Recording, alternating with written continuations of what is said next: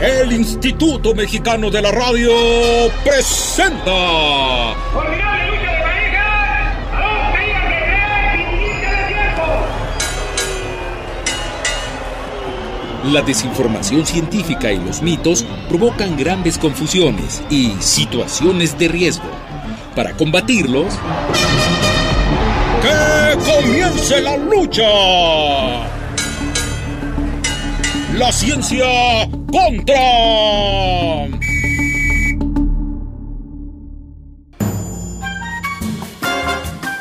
Bienvenidas, bienvenidos y bienvenidas a este su programa que comienza la lucha, la ciencia contra. Acompáñanos a desenmascarar mitos, a dechongar a la información falsa. Y para ello tenemos en la esquina de los técnicos al doctor Iván Salido Guadarrama y a la doctora Sandra Romero Córdoba. y también a un grupo de científicos que nos ayudarán a desenmascarar la información falsa y los mitos. En este ring radiofónico te invitamos a noquear mitos y vencer la desinformación sobre temas científicos relacionados con tu salud, el medio ambiente y nuestra vida diaria. No tires la toalla. El día de hoy, en la esquina de los rudos, estaremos luchando contra los mitos sobre la vida extraterrestre, todas las charlatanerías que se hablan, la desinformación y pues los abusos en decir que es científico cuando no es científico. Y hoy en la esquina de los técnicos estamos con Manet Estefanía Peña Salinas. Ella es bióloga de la Facultad de Ciencias de la UNAM y es maestra en ciencias en ecología. Está estudiando su doctorado, es una científica muy activa en México. Hoy vamos a conocer con evidencia qué es real, qué no es real. Y bueno, pues empezamos esta lucha.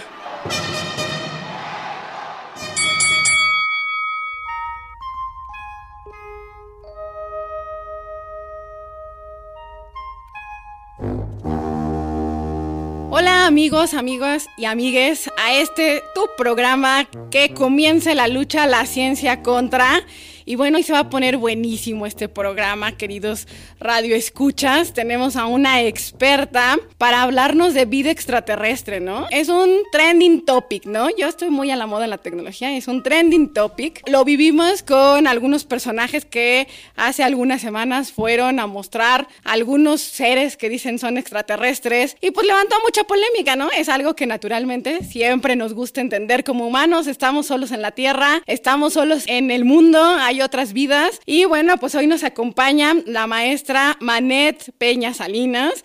Ella es bióloga por la Facultad de Ciencias de la UNAM, maestra en ciencias y bueno, actualmente se encuentra estudiando su doctorado. Y es una pionera en el laboratorio de astrobiología del Instituto de Astronomía de la UNAM.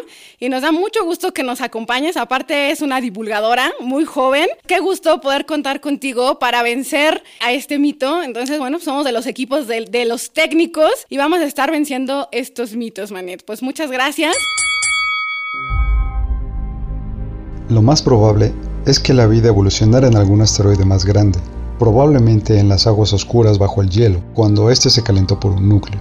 Entonces, por casualidad, algunos seres vivos fueron arrastrados hacia arriba a través de las grietas del hielo, o desarrollaron largos brotes que los empujaban hacia arriba como algas a través de las grietas. Y así llegaron a la superficie, donde la energía de la luz solar estaba disponible. Para sobrevivir en la superficie, las criaturas tuvieron que desarrollar pequeños espejos ópticos que concentraran la luz solar en sus partes vitales. Fragmento del cuento Reto de expresión de Gregory Benford. Y bueno, primero nos gustaría que nos contaras qué es la astrobiología, ¿no? Porque esa es la ciencia a la que tú te dedicas, pero no es fácil, ¿no? No- muchas veces no hemos escuchado qué es eso. Bueno, pues primero que nada, muchas gracias por la invitación. Estoy súper contenta de estar con ustedes y empezar a platicar los temas científicos, ¿no? Que nos interesan sobre la búsqueda de vida en el universo. Justamente como lo mencionas, la astrobiología es una ciencia no es tan eh, sencillo como dices de explicar porque involucra muchas cosas, involucra muchas disciplinas. Eh, lo que en realidad hace la astrobiología es la ciencia que se encarga del estudio del origen, distribución, evolución y futuro de la vida en el universo. Entonces, eso quiere decir que es una ciencia que estudia el fenómeno de la vida, pero en un contexto planetario, en un contexto eh, del universo. Entonces, nos interesa conocer todos los aspectos de cómo se originó la vida, dónde la podemos encontrar, cómo evoluciona Y en este eh, como aspecto, digamos, de un panorama más grande, el único lugar donde se ha detectado vida en el universo es el planeta Tierra. Entonces, el planeta Tierra también es parte del estudio de la astrobiología. Oye, entonces eso que a veces nos dicen, ¿no? Que, bueno, hasta ha sido tema de muchas series de ficción, de muchas películas, que existen otros mundos con vidas desarrolladas, pues en la actualidad tenemos o no evidencia para decirlo. ¿Qué decimos de este mito? Vamos a llevarlo hacia las cuerdas, este primer mito. Bueno, como mito, eh, sigue siendo un mito. Todavía no tenemos ninguna evidencia de que existan eh, civilizaciones en otros planetas. Sin embargo, sí es parte de la búsqueda de la astrobiología. Tenemos que recordar también que muchas cosas de la ciencia empezaron como ciencia ficción. Entonces, la manera adecuada para pues, dar respuesta a una pregunta tan importante es a través de la ciencia. Tenemos lugares prospectos donde se podría empezar a buscar vida. Ya hay lugares cercanos a la Tierra como Marte, donde ya se empieza a buscar vida, pero en otros planetas es parte de la investigación que quiere hacer la astrobiología en el futuro, saber si hay planetas que pueden tener las condiciones necesarias para la vida y en dado caso que pueda evolucionar. No sabemos nada todavía de ninguna civilización extraterrestre, no tenemos evidencia de, nada, eso sigue siendo un mito. Entonces, pues parte de lo que estudiamos en astrobiología, pues es saber qué tanto eh, estos mitos pueden ser posibles o no. Pues sí, pues miren, ya lo escucharon amigos, amigas, amigues, pues Star Trek sigue siendo todavía ficción. Tendremos que esperar unos años más, a lo mejor décadas más, para saber si sí teníamos algunos compañeros extraterrestres por ahí o no. Ya nos los contó la maestra Manet. Y bueno, pues Iván, no sé tú qué piensas de esto. Pues la verdad es que Efectivamente, creo que tenemos esta idea de ciencia ficción sobre cuando hablamos de la posibilidad de, que exista vida más allá del entorno terrestre. Y es muy interesante realmente esta, esta perspectiva que, que, mencionas de la astrobiología, ¿no? De decir, es una ciencia interdisciplinaria que se encarga de encontrar evidencia, ¿no? Una primera idea sería como, bueno, si no veo precisamente algo que es identificable con la vida. Además pensamos en la vida en forma humana, ¿no? Cuando buscamos vida o tratamos de buscar evidencias de vida en otros planetas, ¿de dónde partimos? De hecho, es una de las preguntas más complejas, justamente cómo comenzar a buscar eh, vida fuera de la Tierra. Y empezamos con una pregunta muy difícil porque no tenemos una definición de vida como tal.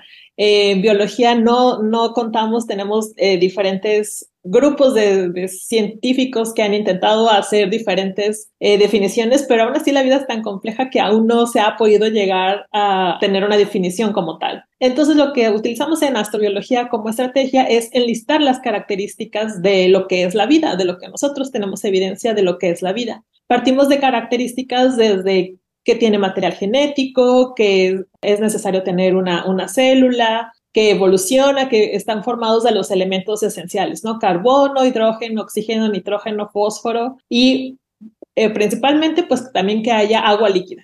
Es muy importante que no solamente que haya eh, agua, sino que eh, sea el, estado líquido. Entonces nosotros partiendo de estas primeras características que nosotros hemos ahora sí que identificado de, de lo que comparten todos los seres vivos en nuestro planeta Tierra, esos son los elementos que nosotros utilizamos para buscar fuera de la Tierra, ¿dónde se podría existir eh, estos primeros eh, elementos? ¿no? Buscamos lo que son elementos, justamente estos, los que les menciono, los del carbono, eh, buscamos lo que es agua, agua líquida y también buscamos lo que son las biomoléculas, que ya es elementos, bueno, los elementos ya unidos del carbono con diferentes estructuras como carbohidratos, lípidos, proteínas, y esas son como ah, pequeñas moléculas que nosotros empezamos a buscar. Entonces, primero estamos buscando lo que son los ingredientes necesarios para la vida. Es también es complicado porque estamos hablando de niveles microscópicos, ¿no? Eh, estamos buscando, eh, por ejemplo, planetas que tengan ciertas, que tengan atmósferas y que nosotros podamos identificar esos elementos. ¿Cómo se identifican? A través de telescopios. Telescopios y radiotelescopios. O sea, es algo muy chiquito en algo súper lejano, ¿no? Exacto. Y con, instrumentos eh, que tienen escalas bastante grandes, ¿no? Sí. Oye, Iván y, y, Manet, perdón, este, nada más recordarles a nuestros radioescuchas que las células, todos los seres vivos estamos compuestos por células, ¿no? Esa es la definición que los biólogos damos. Y cada célula tiene las instrucciones adentro para hacer todas las funciones que una célula debe hacer, ¿no? Y esas, decíamos, son las instrucciones. Nosotros le llamamos el DNA. Es el libro donde vienen todas las instrucciones. Luego va a haber algunas moléculas que le permitan hacer las recetas, que es el RNA. Y finalmente haber otras moléculas que sería como el meter todos los ingredientes juntos y es un platillo. Entonces, voilà, tenemos la vida a través de las instrucciones celulares y eso es lo que Madre nos contaba que es lo que buscan, ¿no? Estas biomoléculas. ¿Por qué biomoléculas? Porque son moléculas biológicas, ¿no? Que están asociadas a los seres vivos y que suponemos que todo ser vivo debe tenerlo, ¿no? Entonces, es lo que Manet nos contaba. Nos decía, a mí me gustaría retomar algo, ¿no? Yo recuerdo hace poco, a tal vez hace algunos meses, que leía una nota, confirmado, agua en la luna. Eso entonces me, me dice, primera, confirmado o no confirmado. Y segunda, pues si ya hay agua, ya hay vida en la Luna y también en Marte, ¿no? O sea, parece ser que estas nuevas exploraciones, también otro titular era agua en Marte, varios lagos conectados. ¿Qué tan cierto es? ¿Cómo lo han hecho? ¿Qué nos puedes decir tú de, de, esto? ¿Es mito? ¿Es medio mito? ¿Qué, qué, qué nos dices, Manet? Bueno, es un mito decir que si hay agua hay vida. Eso es definitivamente un mito pero es de gran importancia que haya agua, porque una de las estrategias que utiliza la astrobiología es la búsqueda de, este, eh, de esta molécula de agua, pero tiene que ser en, estado líquido porque es el medio por el cual se hacen muchas de las reacciones químicas, como ya bien nos platicabas, dentro de la célula. Entonces, el hecho de que exista agua es lo único que hace que nosotros, astrobiólogos, pongamos atención a lo que está ocurriendo en la Luna y en Marte. Inicia la última caída. Adelante. Ya estamos aquí de regreso en La Ciencia contra pues ya estamos poniendo knockout. El knockout, el knockout a los mitos. Qué padre. Y pues Iván, no sé tú qué. La verdad es que es muy. ¿Qué dudas te están llegando? No, más que dudas, yendo con esta idea, justamente nos hablabas de, de estas condiciones necesarias para que la vida exista, que se han descrito mucho, estos elementos primordiales. Algo que es interesante y que precisamente tiene que ver también con la labor de, los astrobiólogos es el hecho de que tenemos que entender esas condiciones extremas que en algún momento podrían existir en esos lugares lejanos que no podemos explorar físicamente, pero que podríamos tener escenarios cercanos aquí mismo en la Tierra. Por ejemplo, estas eh, respiraderos hidrotermales de aguas profundas o aguas termales, ¿cómo sirve esto para entender cómo serían las condiciones en un hábitat tan hostil como un eh, la Luna, Marte o cualquier otro planeta donde potencialmente puede haber vida? Justamente esta pregunta me lleva a otra de las estrategias de la astrobiología, que como estamos estudiando la vida en la Tierra, pues nosotros tenemos pues ciertos parámetros, ¿no? Ciertos límites, pues, la vida puede sobrevivir, nosotros mismos podemos sobrevivir a ciertas temperaturas, dependiendo en qué parte de México te encuentres, ¿no? Porque puede uno que unos que están acá en el norte pueden aguantar mucho calor, yo no puedo, pero hay quienes sí, ¿no? Es que no, no eres de tierra caliente tú. No, soy de tierra caliente. Pero esta misma exploración de buscar estos límites, de a ver hasta dónde pueden, podemos encontrar vida, nos llevó justamente a encontrar eh, sitios que les llamamos ambientes extremos, porque pues son condiciones extremas. La definición viene porque nosotros los seres humanos no podemos aguantar esas condiciones, pero los seres que viven ahí pues para ellos es el, paraíso estar en estas condiciones extremas. Hablamos de altas temperaturas, hace mucho frío, hay presiones muy altas, por ejemplo, en estos respiraderos hidrotermales en el fondo del mar, que en particular es mi área de estudio. Todas estas chimeneas hidrotermales, pues hay muchos factores que los hacen ambientes extremos. Esto de la presión, las altas temperaturas, ambientes muy ácidos donde se descubrió vida en los años 60, 70. Y eso fue un gran cambio para la biología porque entonces hacia la exploración de la vida fue de, oye, entonces la vida puede aguantar un poquito más, puede aguantar un poco más de presión, puede aguantar un lugar más caliente. Entonces eso le hizo no solamente un cambio a la biología sobre el, el estudiar todos esos organismos en ambientes extremos, sino para la astrobiología le abrió el panorama de decir, ah, ok, no solamente puedo considerar buscar planetas similares a la Tierra, sino que puedo buscar un poquito más, más complicados, ¿no? A lo mejor en su química tenemos, por ejemplo, la luna Titán de Saturno, que tiene océanos de, de metano, de etano, etcétera. Y ahora sí, pues hay una misión que va a salir hacia allá porque justamente el estudio de ambientes extremos y organismos eh, extremófilos pues abrió un poquito más el panorama para la búsqueda de vida en el universo. Entonces, eh, realmente encontrar organismos que pueden aguantar tantas condiciones nos, nos permite no solo aprender cómo la vida puede evolucionar y adaptarse, y además, pues podemos buscar más planetas que tengan ambientes similares. Entonces ya no solamente buscamos lugares parecidos a la Tierra, sí es una parte primordial, pero pues nos abre un poquito más el panorama. Y algo que es súper interesante es esta idea de que posiblemente las condiciones en las que se pueda producir un evento tan singular como un sistema vivo requieren de, estas condiciones tan extremas. Entonces, en ese sentido, pues se habla de que probablemente una de las teorías es que estos elementos, estas eh, bases nitrogenadas o incluso algunas ya biomoléculas que llegaron, no se produjeron en este, en el entorno terrestre nativamente sino que llegaron a través de otros cuerpos eh, viajando en el espacio. Sí, yo he escuchado muchas veces. Aquí, una, estamos aquí con una, una amiga, y esta amiga, la amiga Pili, siempre me anda diciendo, oye, es que somos polvo de estrellas, manita.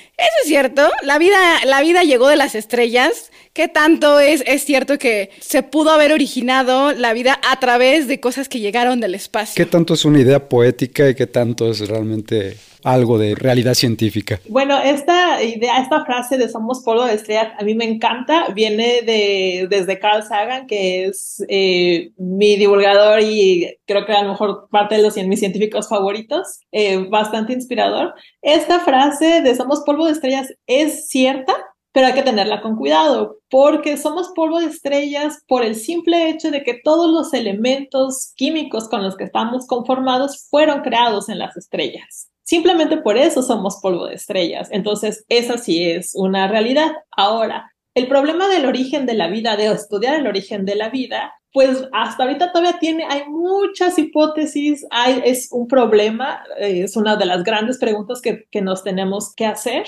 Muchas de, las cosas que se ha partido desde la ciencia es que todo se originó aquí en la Tierra, ¿no? Todos los elementos y biomoléculas, ¿no? Para regresar, los elementos sí estaban aquí en la Tierra, pero formaban las estrellas. Estos elementos formaron biomoléculas, eventualmente eh, con las condiciones necesarias en la Tierra primitiva se dio la formación de la primera célula y así se originó la vida, ¿no? Entonces, lo que se ha estado estudiando es que los ingredientes que utiliza la célula para tener la vida es que los ingredientes también se pueden formar o también están formados en, en otros ambientes espaciales, no solo en la Tierra. Por ejemplo, pues ya se han encontrado algunas eh, nubes moleculares de elementos de carbono, cadenas muy largas, muy complejas de, de, carbono.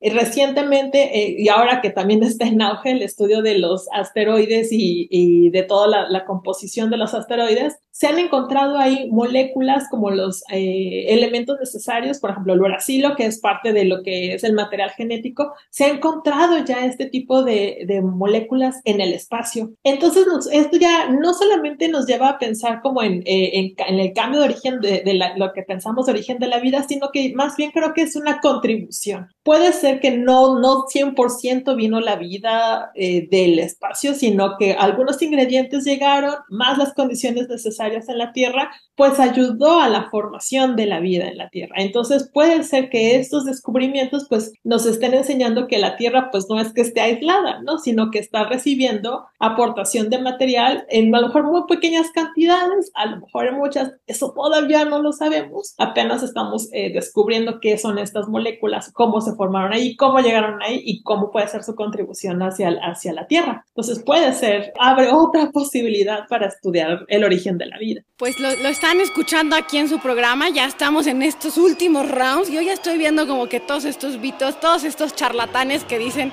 que encuentran extraterrestres, se están cayendo en la lona. Es muy interesante lo que nos cuenta. Si estamos teniendo un mal día, ya nos los dijo la maestra Manet, recuerden, en algún momento fuimos polvos de estrellas, entonces sonrían, vivan felices. A mí me gustaría eh, que nos comentaras también algo que ustedes estudian y han propuesto, que es no solo que la vida puede venir de afuera, sino que la vida pudo salir de aquí, de la Tierra, hacia el exterior. ¿Qué nos cuentas de esto? ¿Cómo, cómo está eso?